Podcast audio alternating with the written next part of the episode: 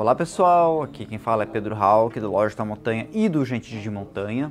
Então, começando, essa série aqui tem como objetivo uh, discutir alguns casos uh, de pessoas que desaparecem, uh, de acidentes em montanhas, a fim de conhecer melhor o que provoca esses problemas e também para evitá-los, né? Ninguém quer ter ninguém quer passar né, por um caso de ficar perdido, ter que dormir numa montanha, passar frio. E a gente sabe que muitas vezes uh, as vítimas né, acabam não resistindo. A pessoa de hoje é uma delas. Né? O Gabriel Buchmann ele acabou falecendo no ano de 2009 né, de hipotermia no Monte Mulange, de 3 mil metros, no Malawi.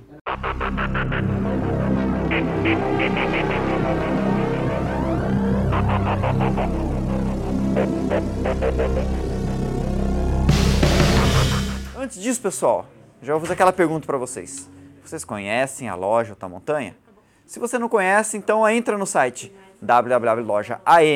www.lojaam.com.br e veja centenas de milhares de produtos bacanas para você que gosta de aventura, de trekking, montanhismo, escalada e viagens. E se você gosta de tudo isso, entra também lá no gentedemontanha.com, que lá é uma agência de montanhismo e trekking e você vai conhecer esses roteiros desde alta montanha, passando por cursos inclusive de escalada. Bom, pessoal, quando aconteceu o desaparecimento do Gabriel, a mídia divulgou bastante, né? Porque chamou bastante atenção. É, um brasileiro perdido numa montanha na África, né? É algo que não acontece todo dia. E é, quando foram descobrir a história do Gabriel, viram que ele tem uma história muito interessante e não é à toa que acabou virando um filme. Quando eu, quando eu me deparei com as primeiras notícias, isso lá no ano de 2009, pelo fato dele ter desaparecido numa montanha de pouca dificuldade técnica, e de baixa altitude, né? Que queira ou não, o Molange, mesmo tendo 3 mil metros, é mais alto que qualquer montanha no Brasil, é, mas também não muito mais alta. O Molange ele fica na mesma latitude uh, da Bahia, mais ou menos. Então, assim, é, seria como se o Pico do Barbado na Bahia tivesse mil metros a mais, né? Então, em termos climáticos, em termos de dificuldade, você não tem aquela mesmo, aquele mesmo desafio de você subir, por exemplo, um Kilimanjaro, né, que é a montanha mais alta da África, que chega próximo aos 6 mil metros. E aonde os problemas se potencializam, né, porque tem altitude elevada, a pessoa pode ter um mal de altitude que evolui por um edema pulmonar, um edema cerebral e por aí adiante, certo? O Mulange, por ter 3 mil metros, ele não gera isso. E aí logo que aconteceu esse problema, eu falei, puxa vida, mais um sem noção, né? é, morrendo numa montanha fácil. Confesso, isso foi uma coisa cheia de preconceito. Mais recentemente, eu fui estudar mais sobre o caso e eu concluí várias coisas para mostrar que na verdade o meu preconceito era absurdo e era ridículo. Porque hoje eu acho que o Gabriel é um cara que tinha muito conhecimento, mas ele acabou falecendo na montanha e vamos discutir o motivo disso. Bom, para quem não conhece a história, o Gabriel tinha 28 anos e ele eh, já tinha finalizado um mestrado e ele estava por ingressar num doutorado eh, em economia, onde ele iria dis discutir uh, políticas públicas eh, no combate à pobreza. o Gabriel estava num ano sabático, assim por dizer. ele já tinha visitado 25 países entre a Ásia e a África mas na África ele fez uma imersão e começou a viver como os africanos, saindo de um país a outro, tudo por via terrestre, uh, conhecendo pessoas, uh, morando na casa delas, uh, viajando como os locais viajam, né? não como um ocidental, não como um turista, ou seja, sem os confortos de um turista, sem os confortos de um ocidental. A história dele é muito bacana. É, os últimos países que ele é, visitou na África, né, ele começou por Uganda, de lá ele foi para Ruanda, Burundi, Quênia, Tanzânia, é, é, Zâmbia e no fim quando ele estava quase voltando para o Brasil, o objetivo dele era ir para Moçambique e de lá voltar para casa. Ele tinha uns 10 dias de viagem ainda, mas ele acabou falecendo lá no Mulange. Em termos assim, de montanha, ele era um cara que já tinha experiência. Então, meu preconceito estava, né, era um, foi só um preconceito. O Gabriel, ele também tinha cidadania francesa, ele já tinha escalado o Mont Blanc. Então, não é, o Mont Blanc não é moleza não. Ele já tinha ido para o Pico da Neblina, que é a montanha mais alta do Brasil, né? Que é uma montanha que eu ainda não fui, mas eu vou. Uh, e já tinha também escalado o Kilimanjaro. Então ele não era um cara sem experiência no montanhismo. E fora isso, como ele era muito jovem e ele tinha vivido ali durante muito tempo como os locais, etc., ele estava numa forma física muito boa, né? Uh, aliás, tem coisas muito interessantes, porque, por exemplo, quando ele foi para o Quênia, uh, ele conviveu com os Maasai. E aí ele participou, fez caçada junto com os Maasai, uh, e, e, inclusive é, um, um dos, do, do, dos Maasai com quem ele conviveu, que é o Leonardo Ciampala, é, acabou é, doando roupas Maasai para ele, então ele andava vestido de Maasai. Até mesmo o Leonardo ele fez um, um, chinelo de pneus, né? aquele chinelo que aqui na Bolívia, no Peru, o pessoal usa bastante, feito de sola de pneu. E era o, esse chinelo, né, essa sandália, era que o Gabriel estava usando quando ele acabou falecendo no Mulange, certo? Uh, ao longo do tempo, ele foi conhecendo muitas pessoas na viagem dele para a África. Então, por exemplo, quando ele ainda estava no Quênia, ele conheceu um refugiado congolês, que era o Alex Alembe. Ele foi morar na casa desse refugiado. Então, você imagina que é uma experiência muito diferenciada, né? Uh, ele também tinha escalado Kilimanjaro com um, um guia uh, uh, da Tanzânia, que é o John Goodluck. É bem engraçado que a galera da Tanzânia tem esses nomes, né? Innocent, Good Luck. E, e, ele fez cume lá no Kilimanjaro, mas assim, foi uma expedição sofrida. Aliás, assim, uma das questões que a gente viu que ele repetiu, né, dos erros que ele repetiu, que ele cometeu no Kilimanjaro e acabou repetindo no Mulange, é que ele gostava de fazer ascensões muito rápidas. E lá no Kilimanjaro, isso custou caro para ele. Ele começou com todo o gás, como todo mundo que tem um bom preparo físico começa nas montanhas, mas altitude é altitude para todo mundo, seja você muito forte ou você fora de forma. Sua performance vai cair muito. E ele também foi muito mal equipado, porque ele vivia como os locais, acabou tendo cegueira temporária lá no Kilimanjaro por causa da neve e dos raios UVs, né, que você tem queima de retina. Isso está é, é, documentado no próprio filme que fala dele. E ele conheceu várias outras pessoas, conviveu com eles, né? Inclusive ele pediu carona com um caminhoneiro. Uma das últimas pessoas com quem ele conviveu foi o Luke Mepata, que era um caminhoneiro de Malawi, né? Que deixou ele uh, no último local que ele pôde de lá pegar um transporte, um ônibus até chegar no parque aonde fica o Mulange, não é? Lá no Mulange, então assim, é a montanha mais alta, é um, é um grande maciço montanhoso, né? Que chega a 3 mil metros de altitude. São vários cumes, tá? É, mesmo estando lá numa, na mesma latitude é, que a gente estaria aqui comparativamente com o Brasil, com a América do Sul, da Bahia, né? ou seja, se você estiver ali a 800 metros de altitude, 500 metros de altitude, você tem uma temperatura mais quente. Mas a 3 mil metros sempre é mais frio, né? 3 mil metros, numa, na mesma latitude da Bahia, você pode chegar ali à noite uh, algo por volta de 5 graus, e se tiver tempestade, aí as coisas mudam bastante, né? Então, é, é, em termos gerais, você pode falar que o Mulange é uma montanha fácil, né? Uma montanha em um lugar tropical, com altitudes baixas, só que, galera, veja que estou comparando até com a Bahia e tal, mas a gente pode tecer outras comparações com as montanhas brasileiras da Mantiqueira, mesmo elas tendo mil metros a menos, né? E você que frequenta a Mantiqueira, que já foi lá para ou até mesmo o Caparaó, em Minas Gerais, que conhece as montanhas brasileiras, você sabe que nessas montanhas brasileiras, você passar frio não é algo tão difícil.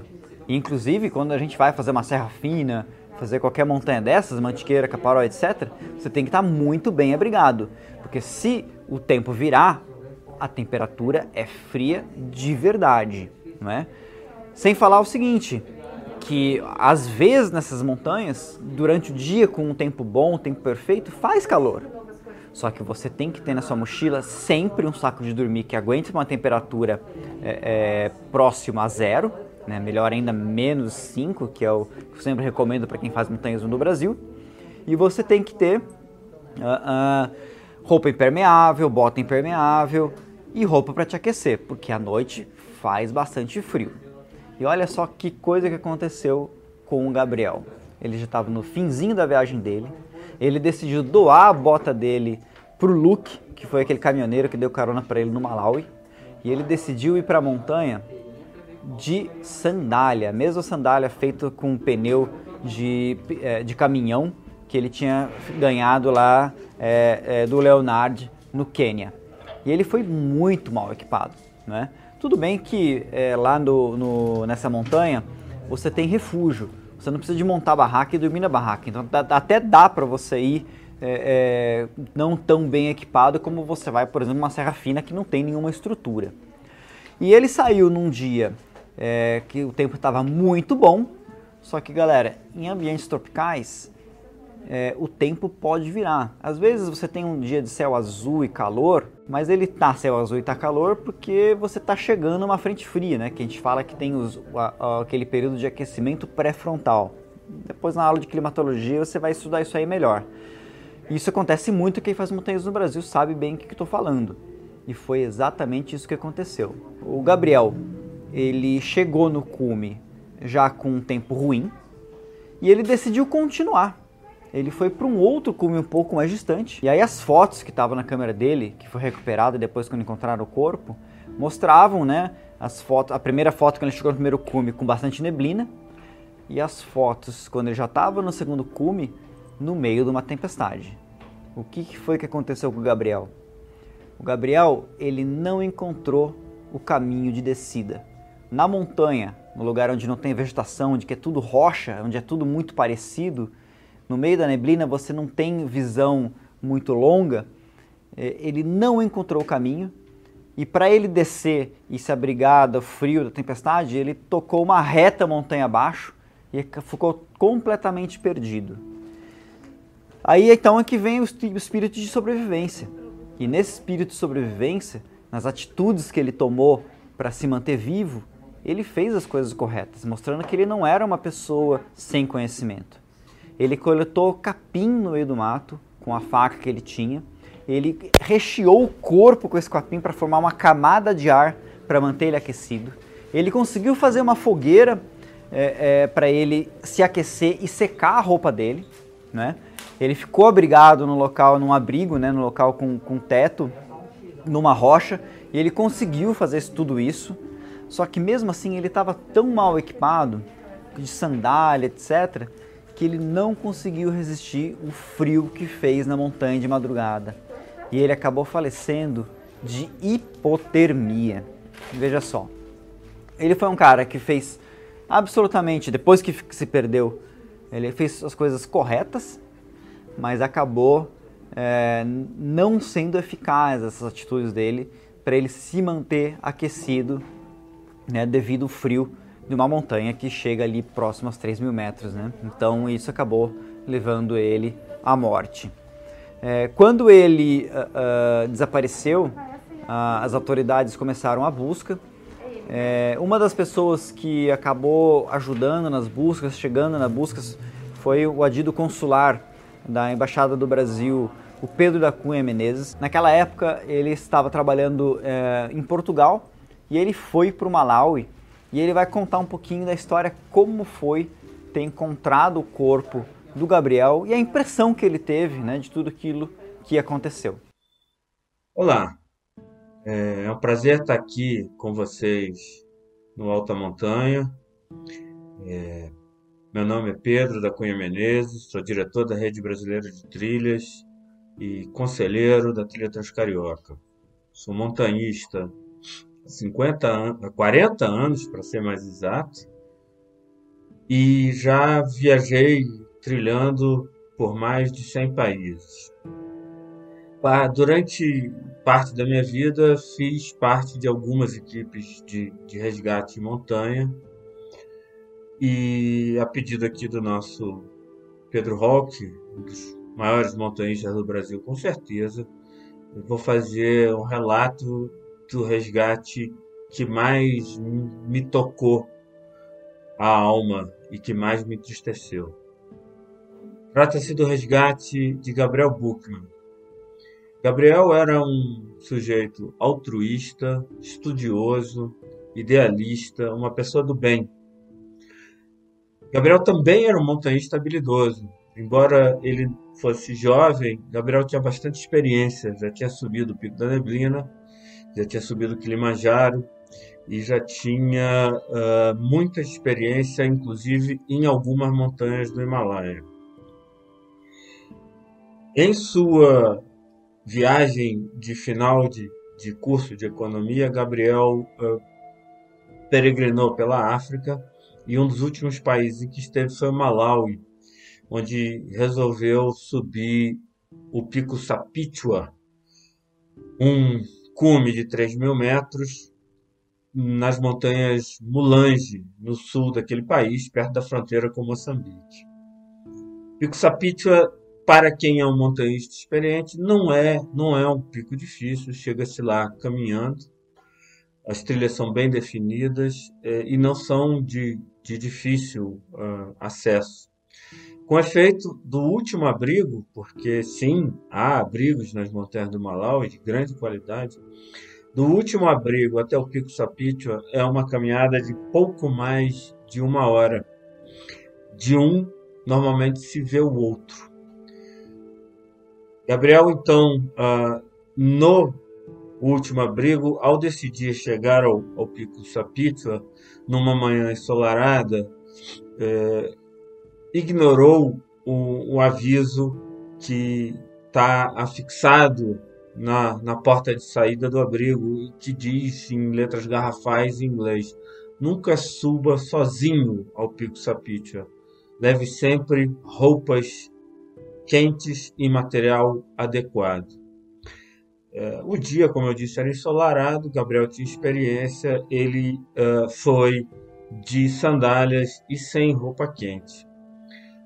Um erro que nove entre dez montanhistas que eu conheço já cometeu na sua história de vida sem que isso tenha tido consequências trágicas. Gabriel foi vítima desses 10%. Uh, ah, quando ele chegou ao Pico Sapitia, Gabriel fotografou uh, junto do marco geodésico com altitude, fez uma selfie. E, e aí se via ao longe a chegada de uma frente fria, de um, de um cúmulo de nimbus. Entre o Pico Sapitia tem um pico auxiliar, cerca de meia hora do, do, pico principal. Gabriel foi até o pico auxiliar e quando ele tirou a fotografia dele ali no pico auxiliar, eh, já, já estava completamente imerso na nuvem, imerso nas brumas. Ao voltar ao pico Sapitia, não encontrou o bico de trilha de descida. E aí começou o seu azar. Aconteceu uh, no Malawi algo que dificilmente acontece na, nas montanhas mais próximas uh, ao Rio de Janeiro, aos grandes centros no Brasil. Em menos de 40 minutos houve uma inversão térmica fortíssima e a temperatura baixou mais de 25 graus, uh, caindo a cerca de zero grau. É, Gabriel não estava preparado para essa uh, queda brusca de temperatura. Rodou, rodou, rodou, rodou o pico, não encontrou o bico de trilha e a partir daí é, fez tudo certo. Foi um montanhista guerreiro é, de que todos nós devemos nos orgulhar. É, Gabriel jogou para baixo, desceu no meio da floresta é, e várias vezes registrou chegada em paredões rochosos em que era impossível continuar descendo. Desceu, subiu, desceu, subiu, desceu, subiu, desceu, subiu, é, brigando contra uma chuva forte é, uma temperatura muito baixa e um solo muito pedregoso, escorregadio e cheio de boulders. Ah, houve um momento em que Gabriel achou uma caverna, entrou na caverna, conseguiu fazer um fogo, se despiu, uh, colocou suas roupas para secar e na primeira abertura que houve é, de, de tempo, pequena estiagem, novamente tentou uh, se safar descendo. Lutou uh, por mais de 48 horas, chegando a descer verticalmente uh, 900 metros, mais do que uma pedra da Gávea, mas praticamente sempre indo dar em paredões. Até o momento em que, já exausto, uh, Gabriel, uh, numa área de um um capim bastante alto. Gabriel uh, cortou o capim, se insulou, tentando se proteger contra a baixa temperatura, deitou e tirou uma selfie. É, foi nessa posição que Gabriel foi encontrado 17 dias depois de ter desaparecido, é, porque o próprio capim o escondeu. A equipe de resgate, a meu ver, foi muito competente, soube marcar, é, plotar todas as rotas em que havia procurado Gabriel, vasculhou todos os pontos e fez todo o possível para encontrá-lo. É, Gabriel foi vítima de um azar, de uma fatalidade que pode afetar qualquer montanhista, e que mostra para nós quanto a natureza pode ser implacável. É, o, o, repito, o erro que Gabriel cometeu, vários montanhistas que eu conheço já cometeram, e eu mesmo já cometi, não foi uma, nem duas, nem quatro, nem cinco vezes. Durante a minha juventude cometi erros iguais ou mais arriscados do, desses que do que esse que Gabriel uh, cometeu. Só não tive o azar que ele teve. Acho que a história de Gabriel mostra claramente para nós o básico: nunca saia sozinho, nunca saia sem um mínimo equipamento de sobrevivência. E hoje que temos é, bons equipamentos e, e aplicativos de navegação, inclusive no, com celular, nunca saia sem um celular e com bons aplicativos de navegação. Vamos é, todos honrar aí a, a luta de Gabriel pela vida e vamos fazer a nossa parte para que acidentes como esse jamais aconteçam de novo. Alta montanha não é brincadeira. Um abraço para todos. Alta montanha para todos. Hello. Bom, galera, então vocês vejam que por aquilo que o Pedro, que esteve envolvido ali no resgate, disse, né? Realmente o Gabriel ele não era um cara é, inexperiente. Então, por que que ele morreu? Então vamos pensar aqui junto. Cara, se eu fosse, se eu tivesse na pele dele, com 28 anos de idade, que eu já tive e já fui muito parecido, aliás, eu me identifiquei muito com ele, porque quando eu tinha a idade dele eu era idealista como ele é, gostava de viajar, romântico, né? Eu digo para vocês, se eu tivesse próximo de fazer uma montanha dessas, com 28 anos de idade, tivesse ali forte, né? Meu guia, que era obrigatório, estava me segurando porque ele não tinha a mesma forma física que o Gabriel, ele estava andando muito devagar, eu também teria dispensado o guia. E eu também teria ido sozinho para o cume. E eu também teria negligenciado os sinais do tempo. É difícil quando você tem é, tão pouca idade você segurar sua empolgação e acabar se segurando para se resguardar. E foi exatamente isso que levou o Gabriel à morte. Ele teria sobrevivido se ele tivesse pegado essa tempestade e tivesse conseguido retornar até o refúgio, porque lá ele teria se abrigado melhor, se secado melhor, se mantido quente. Mas como ele acabou descendo de uma maneira aleatória a montanha, ele acabou chegando apenas numa gruta e lá não tinha, ele não conseguiu se aquecer de uma maneira adequada, chegando a óbito por hipotermia. Então, galera, o que dá para você é, é concluir do caso do Gabriel Buchmann? É bem simples. Né? É, primeiro, ele faleceu por uma negligência por causa do tempo, né? e a gente tem muitas vezes que aprender a desistir. Esse foi o maior problema do Gabriel. Então, nós, como, como pessoas que nos achamos experientes, que temos experiência de vida e que temos um histórico como montanhismo, como ele tinha, um histórico de passar por situações diversas, como ele tinha, a gente vê, por exemplo, uma tempestade chegando numa montanha baixa, como é a montanha do, como é o Mulange, e a gente tende a negligenciar, falar assim, pô, eu vou conseguir. Já passei por coisas tão mais difíceis que ele já tinha passado, inclusive. E foi esse pensamento que acabou fazendo com que ele não voltasse em vida. Bom, a história do Gabriel foi contada de uma maneira maravilhosa e brilhante pelo Felipe Barbosa, que é um diretor de cinema, que era amigo do, do Gabriel, que ele acabou então é, fazendo o filme Gabriel e a Montanha. É um filme que está em streaming, eu recomendo para vocês, é um filme maravilhoso, né?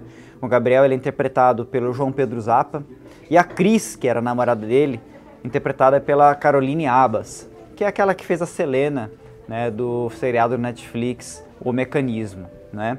É um filme maravilhoso. Todos os demais personagens do filme são personagens reais que conviveram com o Gabriel, né?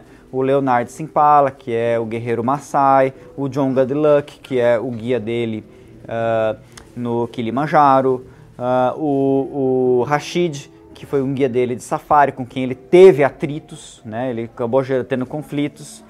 É, o Luke Mipata, que era o caminhoneiro que levou ele para o Malawi, e também o, o, Lewis Gadson, que foi o guia dele lá no Mulange. Um filme maravilhoso, imperdível, daquele cara que foi o Alexander Supertramp do Rio de Janeiro. Então, muito obrigado e até a próxima.